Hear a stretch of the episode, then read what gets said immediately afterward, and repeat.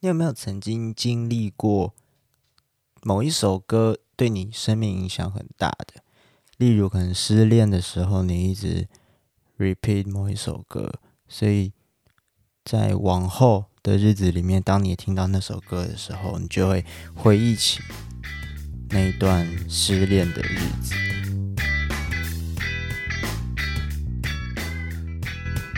Hello，大家好，我是玉祥。哎，终于，终于，终于，这个频道又再度更新。其实大家应该有发现，大头贴已经不一样了。好，先跟大家说一下这个状况是怎么样。总之，呃，我没有要开一个新频道，就是出柜周记。呃，我只是把频道名称改了而已，从王家皇室改成出柜周记。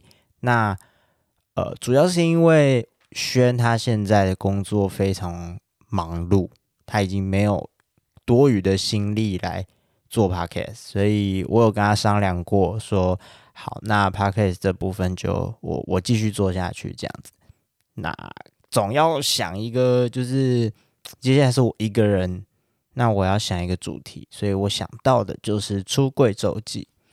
出柜周记这件事情，并不是完全在讲性别议题，因为对我来说，很多事情都在出柜，就是。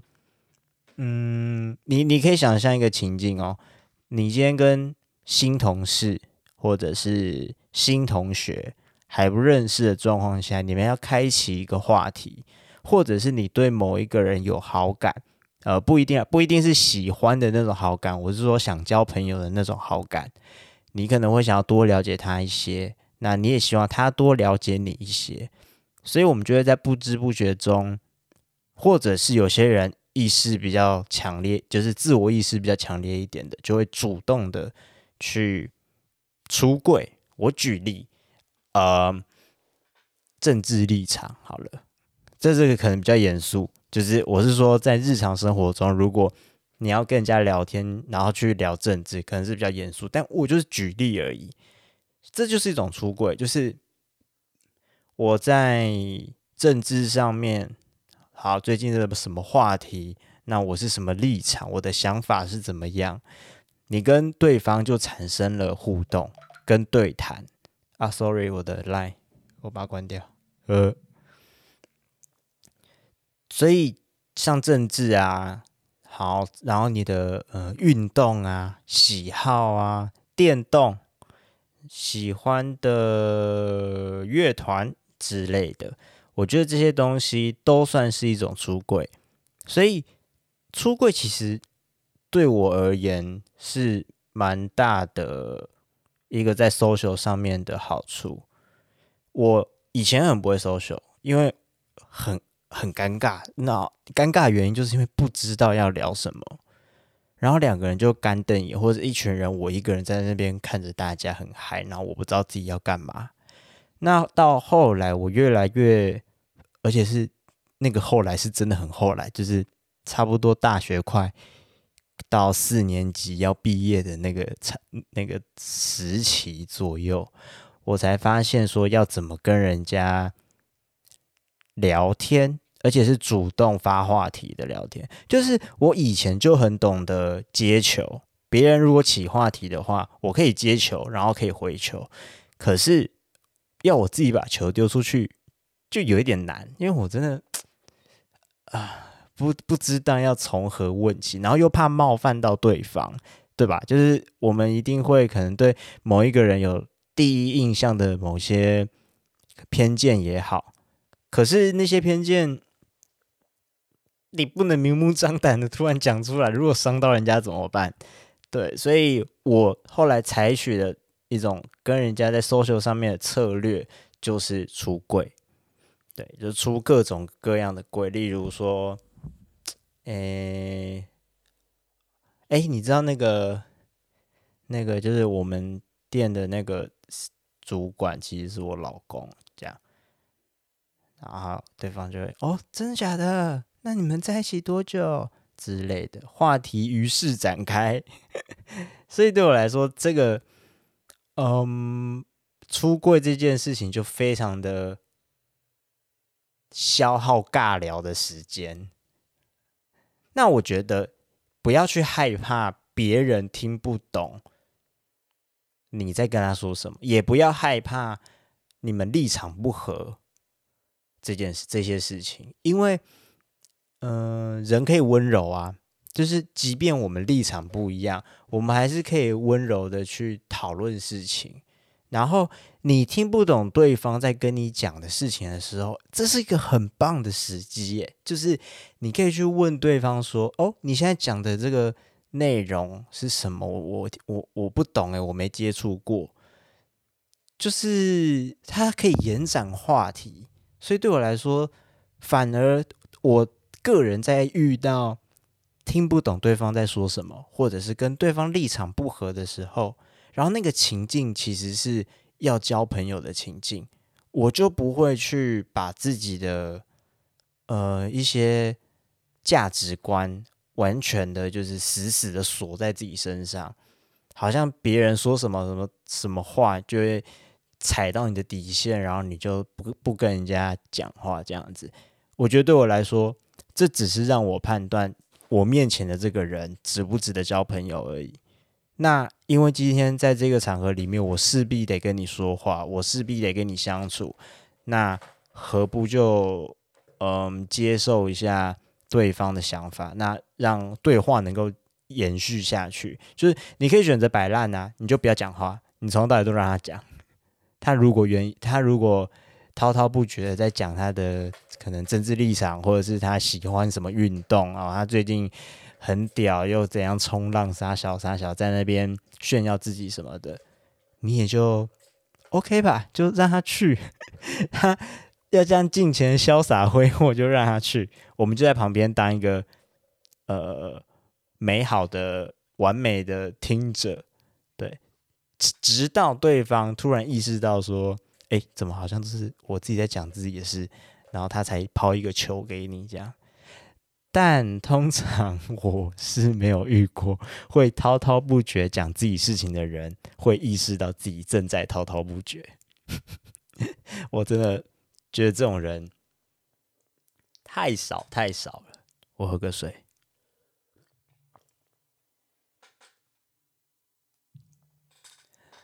所以喽，嗯。出柜周记这个节目，大概就是会把我一些我觉得值得跟大家分享的，我个人在某一些地方会想要跟人家分享的内容。像今天的主题，今天我想要讲的是音乐，出音乐的贵，就是我是从什么时候开始接触到音乐这个东西？那从国小到长大到现在，这些所有经历过的音乐，哦哦，我先讲一个前提啊，就是我真的碰的音乐，就是曲风类型真的是非常广泛，等下大家听就知道。所以，我今天要跟大家聊的就是音乐这东西。好，那我们开始吧。我一开始。在国小的时，呃，诶，其实可以回溯到幼稚园哦。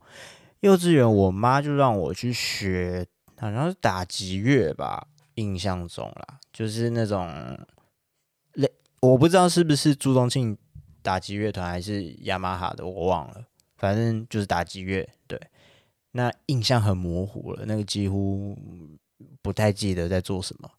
那再来影响我比较。深远的关于音乐的事情，是从国小四年级吗？还是国小三年级就加入了学校的管乐团？那在管乐团里面，我觉得有一个事情很特别，我不知道为什么，我从因为我管乐团待了小三、小四、小五、小六，然后国一、国二、国三，待了这样子七八年，我很长很长是。第二声部，好，这边可这边可能要解释一下哈，因为我学的是萨克斯风，然后一组萨克斯乐队乐团里面就是有低音、中音、高音，哦，有低音、中低音、中音、高音这样子，是一组萨克斯。然后可能在中音萨克斯这边又会有两个人，然后中低音萨克斯又会有两个人。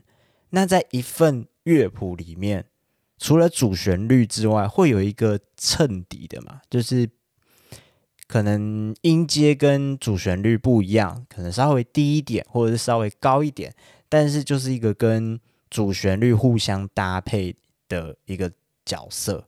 那我很常当这个角色，就是当第二声部去配合第一声部的主旋律，这样。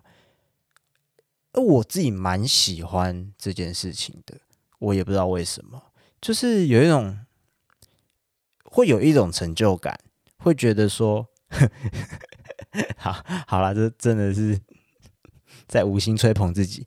就是会有一种骄傲感觉，是你今天第一声部能够吹那么好听，是因为我帮你衬托的好吗？所以当第二声部是我一直以来都蛮喜欢的。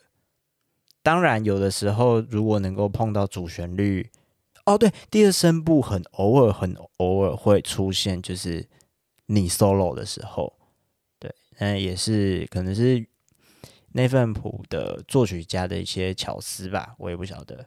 反正偶尔也会有 solo 的时候，那就会就会更开心。对，你平常已经很开心了，平常当第一声部的陪衬者，本身对我来说就已经是一件开心的事情了。那又遇到 solo，更开心爽。对，所以在第二声部待着，对我来说非常快乐。那在管乐团学习的过程当中，你会学习到很多很多很多很多的乐理知识。我要说，现在二十五岁，我全部忘光了，真的是全忘光。有啦，一些很基本、很基本的东西还是记得，可是只要稍微、差不多到中阶、中高阶，我就已经不行了。对，只是那个基底会打得很。很稳，就是你对音乐的熟悉度，你会很清楚知道，就是像我现在随便点一首歌出出来听，我可以很容易就听到这首歌里面用了哪些乐器，然后呃哪些乐器，我我甚至贝斯的声音也都会听得到。不是说我耳机很好，是是我的意思是，当在这首歌在播放的过程当中，每一种乐器存在的角色，很多人都会忽略贝斯的声音吧，因为它贝斯的声音太小啦。一个乐团里面不是小啦，是比较呃比较衬底的声音，就是比较闷，所以你没有仔细仔细听的话，很难去抓到贝斯的声音。可是。对我来说，这件事情就很容易，因为在管乐团里面，你你看哦，你在一个管乐团里面这么多的乐器，然后我们每一次团练的时候，我们的指挥又非常凶，我们指挥真的是那种军事教练的那种军事教育的那种指挥，就很凶很凶，所以你必须要战战兢兢的听得到每一个声部，不同乐器发出来的声音跟你搭不搭。然后你会不会太大声？乐谱上面是要你大声还是要你小声？你有没有照着做？没有照着做，你就是被干爆。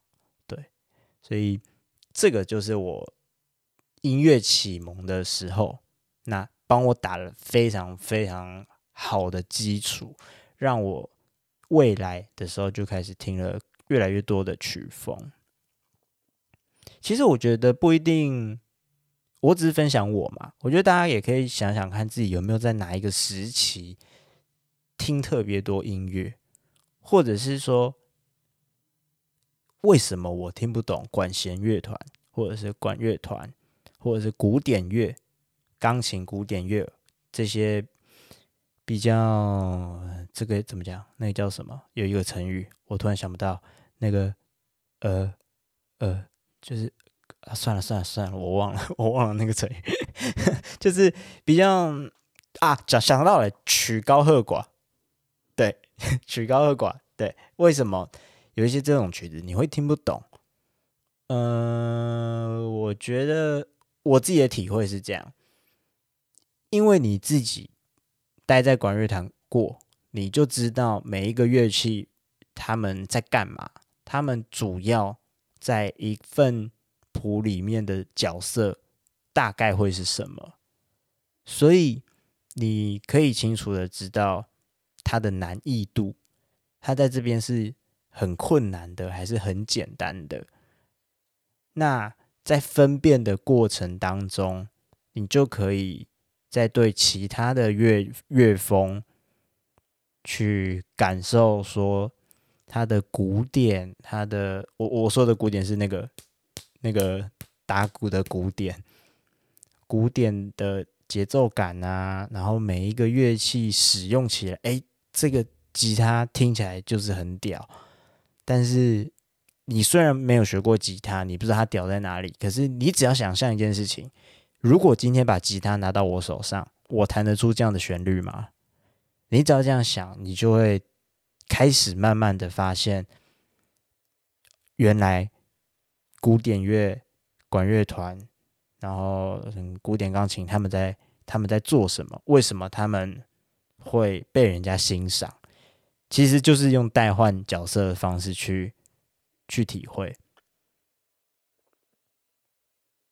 你就想嘛，你听了一段钢琴的 solo 之后，你坐在钢琴前面，你弹得出那样子的东西吗？我自己都这样代换，所以我当我这样代换之后，我觉得很轻松的知道说他们厉害在哪里。就是，哎，对，这个我真的弹不出来，因为他手指好快哦，因为他的手指那个阔度，那个哆到那个哆按的，那那怎么办得到？就是你光是想这些事情，你就会知道说，难怪，难怪这些东西会被叫做大师的作品。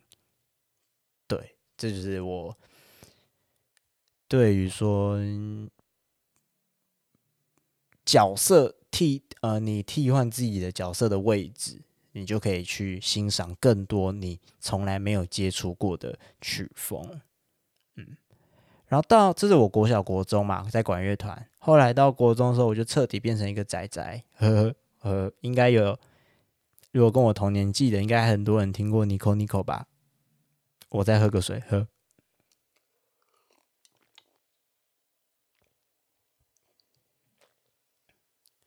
那真的是回忆耶，满满的回忆。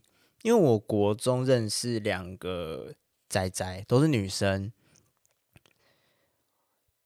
真的就是一种完全活在二次元世界的感觉。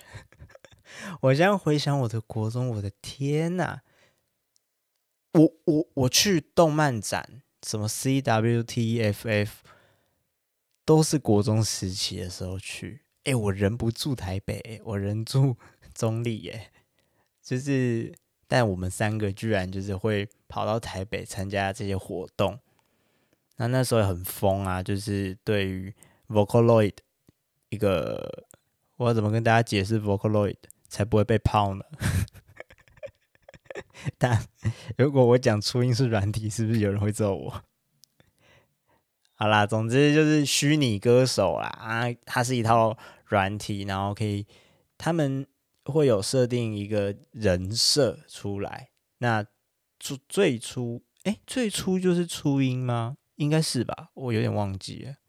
初音未来就是第一代 Vocaloid 出的一个软体，然后到了第二代静音双子，哦，呃，他们的设定就是双胞胎，有男生的声音跟女生的声音。那然后后面后续又有非常多非常多非常多的角色出来，然后都各自有自己的声音。那那些声音呢，就是是人的声音哦。然后厉害的，就是做音乐的人就会拿他们这个软体去做出自己厉害的音乐作品。像米津玄师以前也是很做了很多很有名的 Vocaloid 的曲子，然后到后来自己出道，自己变成歌手。明星这样子，对，那就是我，我国中，就就是充满着，哎，说真的，我国中听呃，应该说我国中踏入二二次元世界这件事情也影响我很大，因为它让我懂得呃运用电脑这件事情，在电脑上搜寻东西，然后软硬体的使用等等，我都变得非常容易上手。因为国中的时候，我就是在大量接触二次元的东西，所以你就会就会。遇到一些困难的时候，你就想办法去解决。那解决之后，通常解决问题的意思就是你学到了一个东西，所以也是帮我打了一个在呃呃电子电子类产品上的一个嗯基底。这样，然后另外 Nico Nico 之外，还有 J-Pop，就是可是 J-Pop 其实我没有真的研究很。没有听很多，或者是研究很深，就只是偶尔听到，然后会去，就是就听一下，听一下这样子。可是 J-Pop 带给我一个一个想法，然后这个想法就是我不知道大家能不能理解我这个困惑，就是我对乐团。我是说乐团哦，就是，sorry，就是那种吉他、贝斯，然后可能有钢琴、有有主唱、有鼓的那种乐团哦，独立乐团的乐团，这两个字对我来说，它的存在意义是什么？我在国中的时候有这个困惑，因为因为如果是如果是音乐的话。就单就音乐这两个字，它肯定就已经有，一定会有一些必备的乐器存在，它才会成为音乐啊。那为什么要特别发明一个词叫做乐团？那到底乐团这个词它含纳的乐器是什么？因为有些乐团可能就三个人，然后三个人就是两个人弹吉他，一个人弹贝斯，那鼓跟钢琴嘞，当然就是他们表演的时候一定会会再请一个不是这一团的鼓手，然后如果这一首歌需要钢琴，会找钢琴手来弹。但但但但就是对我来说，那时候我超级困惑“乐团”这两个字，可是也不影响我继续去听音乐啦。我就只是一直保持着这个困惑。到后来大学的时候开始听独立乐团，好像这个困惑慢慢的就就就改变了。因为独立乐团的话，就是会有很多类型嘛，很多类型的存在。你去看他们的时候，你就会知道说，哦，这样也可以叫乐团，那样也可以叫乐团，这个也是乐团。只是每个乐团有的乐器，他们擅长的表演方式都不一样。那这就是我大学的时候接触到的音乐，那时候真的我超自虐，我自己在猜啦。我忧郁症大概一二年级的时候就已经有一点征兆了，只是那时候还没有病逝感，所以我常常在听独立乐团，都是听一些很很要怎么形容呢？黑暗、很低低迷、很。反正快乐不起来的歌啦，就是那一些一些，我不知道大家记不记得已经解散的一个团体叫做“那我懂你意思了”，然后还有先知玛丽，都是那时候我在听的乐团。那这两个乐团的曲风也都比较偏，嗯，不能说没有希望，就是像。那个先知玛丽有些歌其实是你会感觉到是有光在前面的，可是我当时的心境会比较像那个光虽然在那边，可是真的遥不可及，我真的碰不到，我还处在待在原地，我真的碰不到那边。所以一二年级的时候听了太多独立乐团，都是一些很不 happy 的歌，嗯。可是，可是，应该是从高中开始就有听一点点的重金属，对黑死腔的音乐。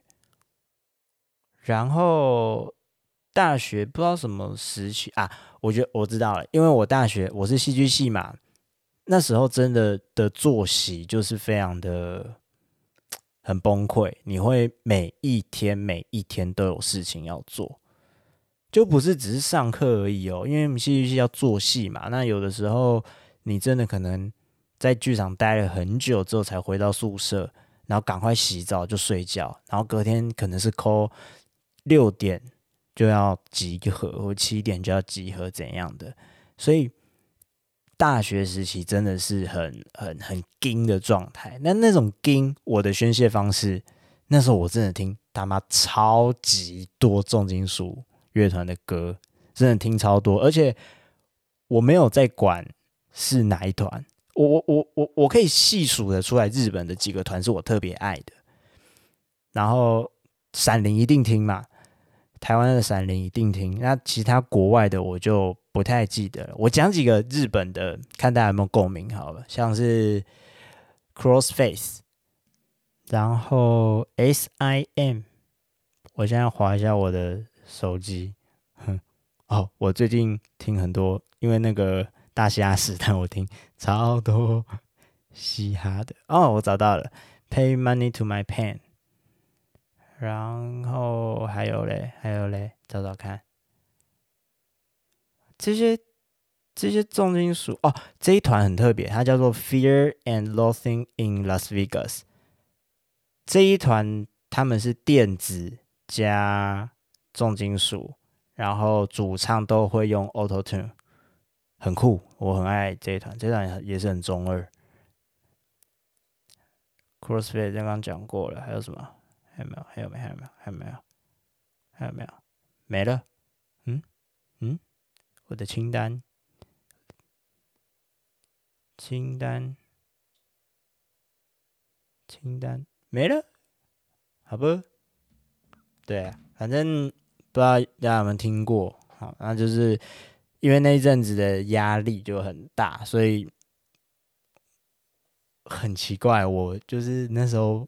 晚上睡觉，我是把重金属就是当睡前音乐，没有哦，不是睡前音乐哦，我是把耳机戴着，然后从头播重金属，让它随机播放的听，然后睡觉。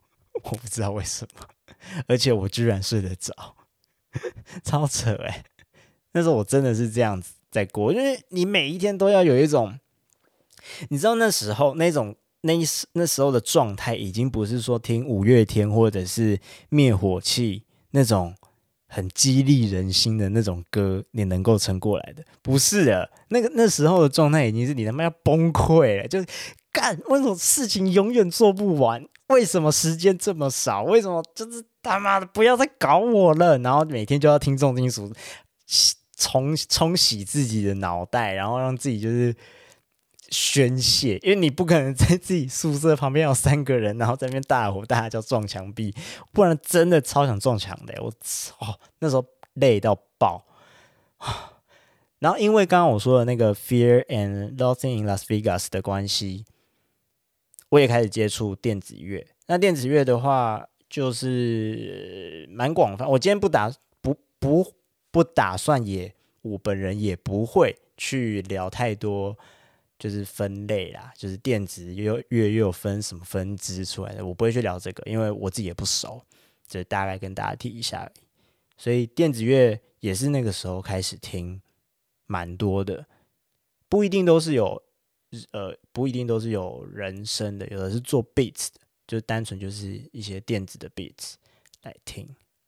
好，再来进到一个比较特别的环节了，也是我大学时期的困惑。不对，不对，不对，不对，不对，那个困惑应该是小学生、国中时候的困惑，然后一直到一直到大学才解惑，就是我一直喝水，不好意思，口好渴。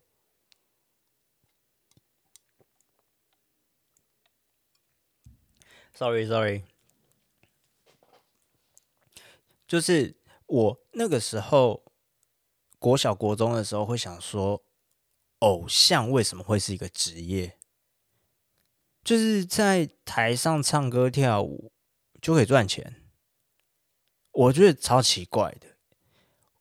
呃，有一个有一个 background 啊，因为我国小的时候就很爱出风头，我国小国中都是很 hyper 的人，就是带大家一起，可能组就是学校要表演干嘛的，我就是 leader，会带大家去去一起练舞干嘛的，就是为了要要表演这样。所以那个时候唱歌跳舞对我来说是一种乐趣，然后是一个。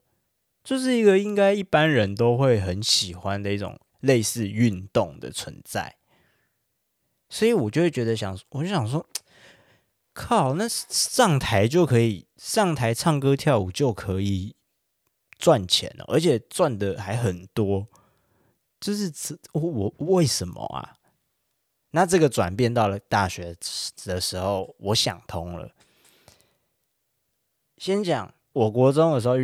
看到 YouTube 上面的 Michael Jackson 的影片，那是第一次震撼我说偶像有这么大的力量。Michael Jackson 的演唱会底下有些 take，就是镜头的 take 会拍到台下的粉丝们嘛，他们的那个激动程度真的就是有点吓到我，所以我会觉得说哇，他们简直是把 MJ 当神一样。他们的那种尖叫，他们那种欢呼，他们那种鼓掌，跟着唱的那种感觉，那个能量，哎，要知道国中那时候 YouTube 的画质还没有很好呢，可是你就已经有一种亲临现场，然后觉得觉得很震撼。到大学的时候，我开始喜欢 Lady Gaga，我也是开始看很多她的影片。他的专访哦，我是说，除了他音乐本身的 MV 之外，还有听他的音乐之外，还有看一些专访。我发现偶像这个东西，它也是一种，它是一种象征，它是一种。哎，我不知道大家有没有看，呃，我的英雄学院，就是对，オールマイト就是一个象征嘛，正那个正义必胜的一个象征，安定人心的象征。那对我来说。偶像很像这样的存在，因为 Lady Gaga 她本身有很多价值观都是非常的坚定。 当然啦，在啊，算了，有有些题外话先不要讲，因为 Lady Gaga 在某一些某一个政治议题上让我有点敏感，以后有机会再跟她聊。其实我以前以前就聊过了啦，但好，我先把我原本要讲的讲完，等一下再来讲。我等一下直接把它讲完。就 Lady Gaga，她自己有很多自己坚强的信念，她的价值观，然后她会去 push 推动她的他的思想。而当一个人是一个偶像的时候，会有很多他的追随者，这有一有一点点像宗教的存在。他当他是一个。好的 symbol，他是一个好的象征人物的时候，这个世界会越来越美好。因为像 Lady Gaga，他会去跟达赖喇嘛做对谈，然后他常常会呼吁一些政治议题的东西，他完全不害怕。像 LGBT，像是霸凌的议题，像是女性女性议题，就是这样子的偶像的存在。在我大学遇到，呃，开始知道 Lady Gaga，听她的歌，然后，呃，我国中就知道 Lady Gaga，是到大学的时候才爱上她的。我就终于理解偶像的存在其实非常非常非常的重要。但好，接下来我要讲难过的事情了，就是大家知道最近武汉肺炎出来之后。我觉得真的就是照妖镜。中国本来就一直都是在做一些迫害、迫害、迫害人类的事情。那当时 Lady Gaga 让我很难过的一个点，甚至到现在我已经对 Lady Gaga 有一点，有一点算是失望透顶的感觉。就是那时候谭德赛，呃，WHO 的那算什么？反正就是 Top Leader 吧，就是 WHO 的最最高的领导。呃，那时候在抹黑台湾，说台就是一直在，总之就是一直在骂台湾啦。所以，然后他们又跟中国感觉很交好，所以当时的状况就是会让你觉得这个 WHO 根本就是在跟中国混在一起的，然后没有打算要拯救这个世界。现在这个疾病这么严重。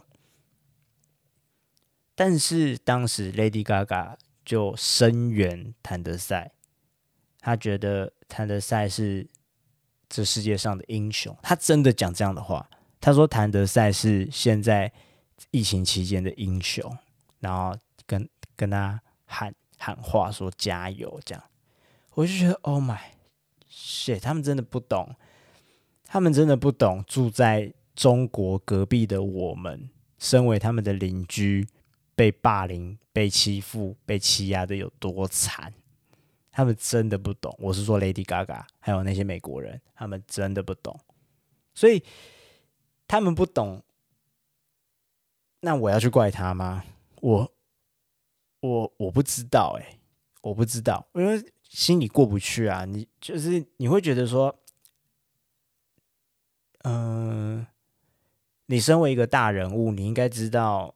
你讲的话都很有影响力，那对于很多事情的判断能力，你是不是不能够这么快的就下决定，然后发表言论？你必须去多看、多查证、多分析、多了解。你甚至可以不用讲话，就是你当你发现说谭德赛 WHO 这个东西它的复杂性跟中国。勾搭的复杂性，一些政治的关系等等等等，你觉得这件事情已经复杂到说你已经不能选边站了，那你就不要讲话。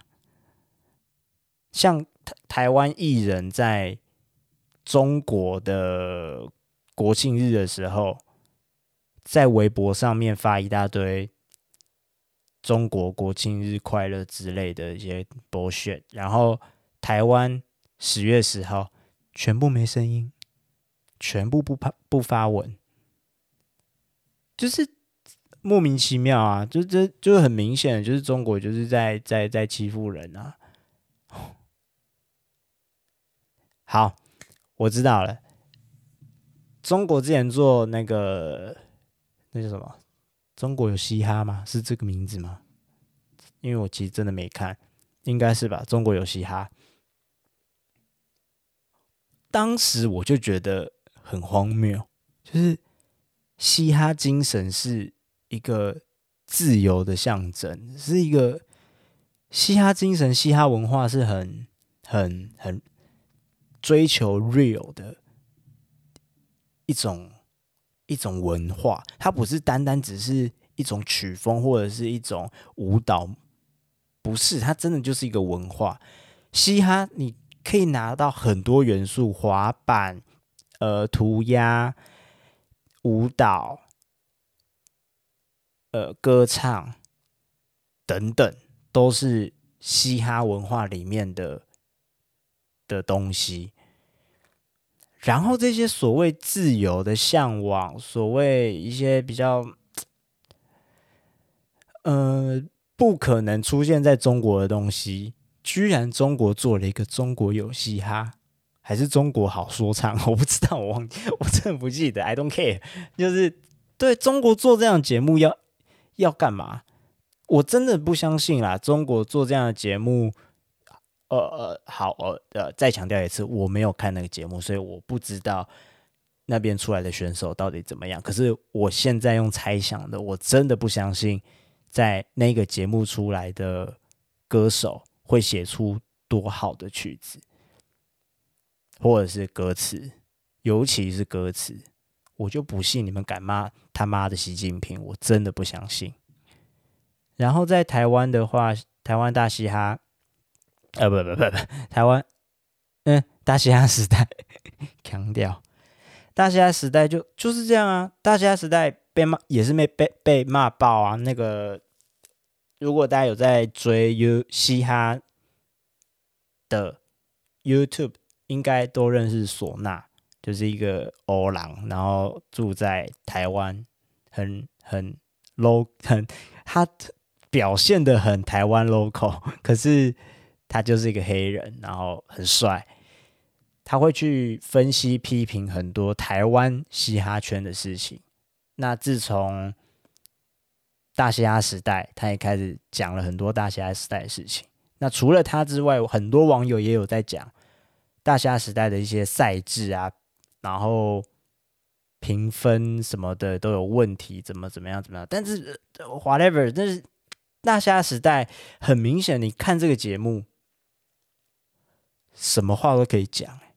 真的是什么话都可以讲，你是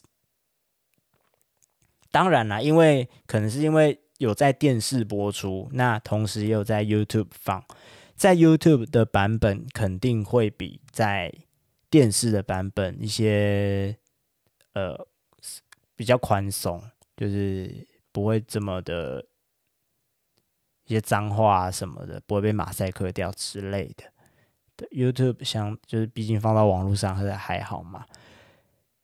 那个很明确的，就是一个自由的国度，在唱嘻哈的时候，他们可以带动怎么样的文化出来？很明显，每个人有每个人的故事想说的话，他们用他们的创作方式，用嘻哈表现出来，很棒啊，很屌！我看大家时代真的是看到觉得。是感动的，真的很感动。而且到后来已经结束之后，大基跟是熊仔吗？熊仔有出吗？没有吧？哦，不不不，是 Cypher，就是大基出了一首歌。我记得内容大概是在讲，就是感谢大虾时代，或者是就是在称赞，在跟这些选手喊话，看了很感动。然后另外一个是 Cypher，这那一首 Cypher 是一群在大虾时代的的选手，然后一起唱了一首十二分钟的歌，用同一个 beat，然后 Cypher 了一轮，那那真的看了非常感动哎，而且我最爱最爱的就是。好像第二集还第三集就被刷掉的青蛙，他才十三岁，我真的好爱他，因为他的创作就是以一个我知道，我一直都知道国中生的创作能量是很强的，国中生的想象力跟国中生的那种脑袋的灵活度其实是非常可怕的，就是当他愿意使用他的能力的时候。写轮眼开启的时候，他写出来的文字，他跟音乐搭配，他去使用音乐的的手手法什么的，都一定可以有能力超前很多线上歌手，而且再加上青蛙在他在台上的台风稳到爆，我就觉得干他，我觉得国中生的脑袋里面。可以很强这件事情，我很早以前就就知道。可是台风完全是另外一回事。很多小朋友国小国中站上台，就是会变成木头。即便他团他练再多次他的舞蹈，练再多次他的表演肢体，到台上，很多人通常是僵硬掉的。不要说小朋友啦。你看，大家时代有多少选手到台上演出的时候，身体是根本就动弹动动弹不得的。所以青蛙，我真的超崇拜他，我真的希望他以后可以很屌。然后我很希望他出新作品，我一定听爆。好，我这边立一个 flag 啦，如果青蛙出专辑的话，我一定买。青蛙，如果你出专辑的话，我一定买。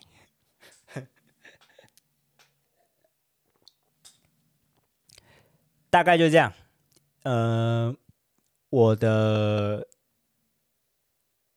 刚嘻哈提了嘛，我我好顺畅哦，我刚好顺畅提到嘻哈，就是我整个人生里面接触到比较多的曲风，当然不止这些啦，我只是抓一些比较影响我人生比较重的几个跟大家分享，只是我不太懂，真的是不太懂后摇滚跟数字摇滚。嗯，怎么说呢？我不知道怎么享受他们，像落日飞车，像有一个是冰岛的乐团吗？Sigur Sigur Rose 还是啊？我我呀，我忘记了。反正反正总之就是，嗯嗯，摇滚乐。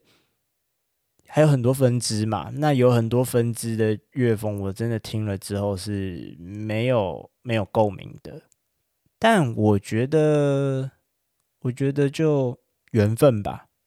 我讲真的，就是当初我听重金属的时候，是因为我的生活样貌是那个样子，所以促使我用重金属去排排，我差点要讲排泄，就是要去。排解我的压力，所以听重金属。然后刚好我本来就很喜欢 hip hop，然后熊仔他们开始搞大虾时代，我就开始追，然后又又更陷入嘻哈的世界里面。所以我觉得这一切都是缘分。你什么时候会遇到什么样的歌手、什么样的乐风、什么样的曲子，真的都看缘分。所以，虽然现在的我还不太能够 get 到，呃，后摇滚啊、数字摇滚这些，我觉得我觉得蛮可惜的啦。如果我希望我听得懂，那希望未来有机会可以再去接触他们。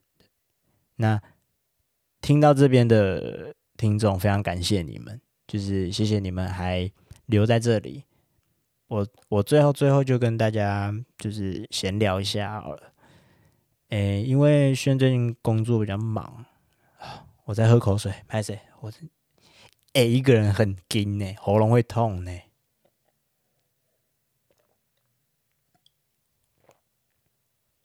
诶、欸，我说，我现在一个人做节目，我不会剪接哦。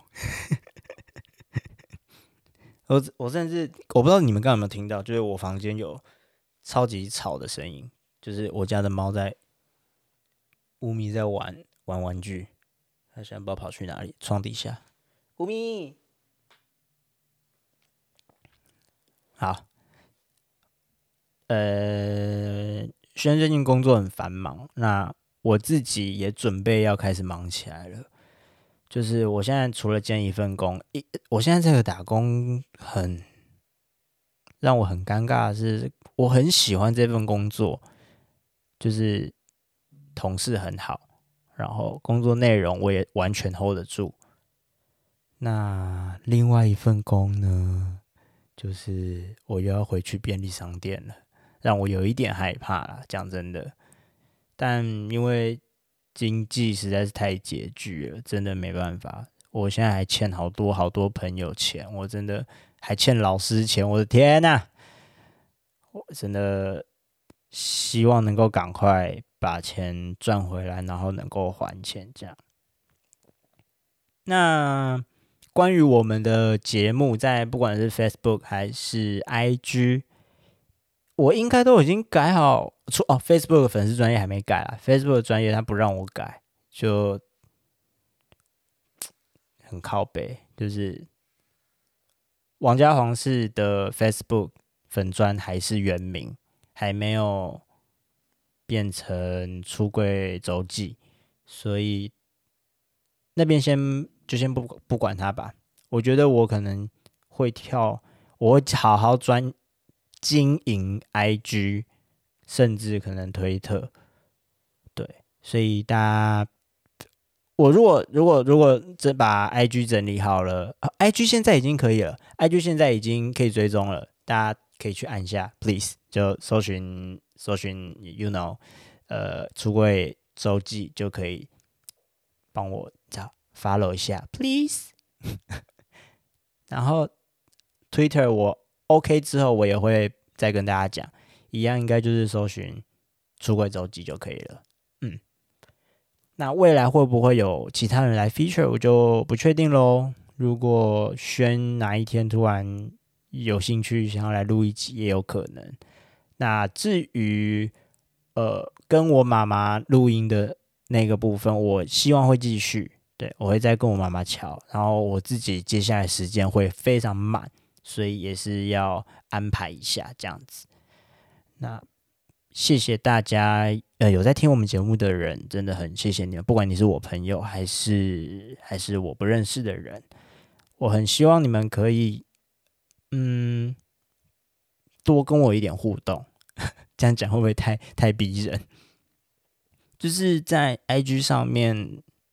留个言啊，或者是讲些你想讲的话都没关系。你要跟我吐苦水都无所谓哦，你要跟我抱怨事情也无所谓。你就在我们的 IG 上面留言给我们，或者是传，诶，IG 应该可以传私讯吧？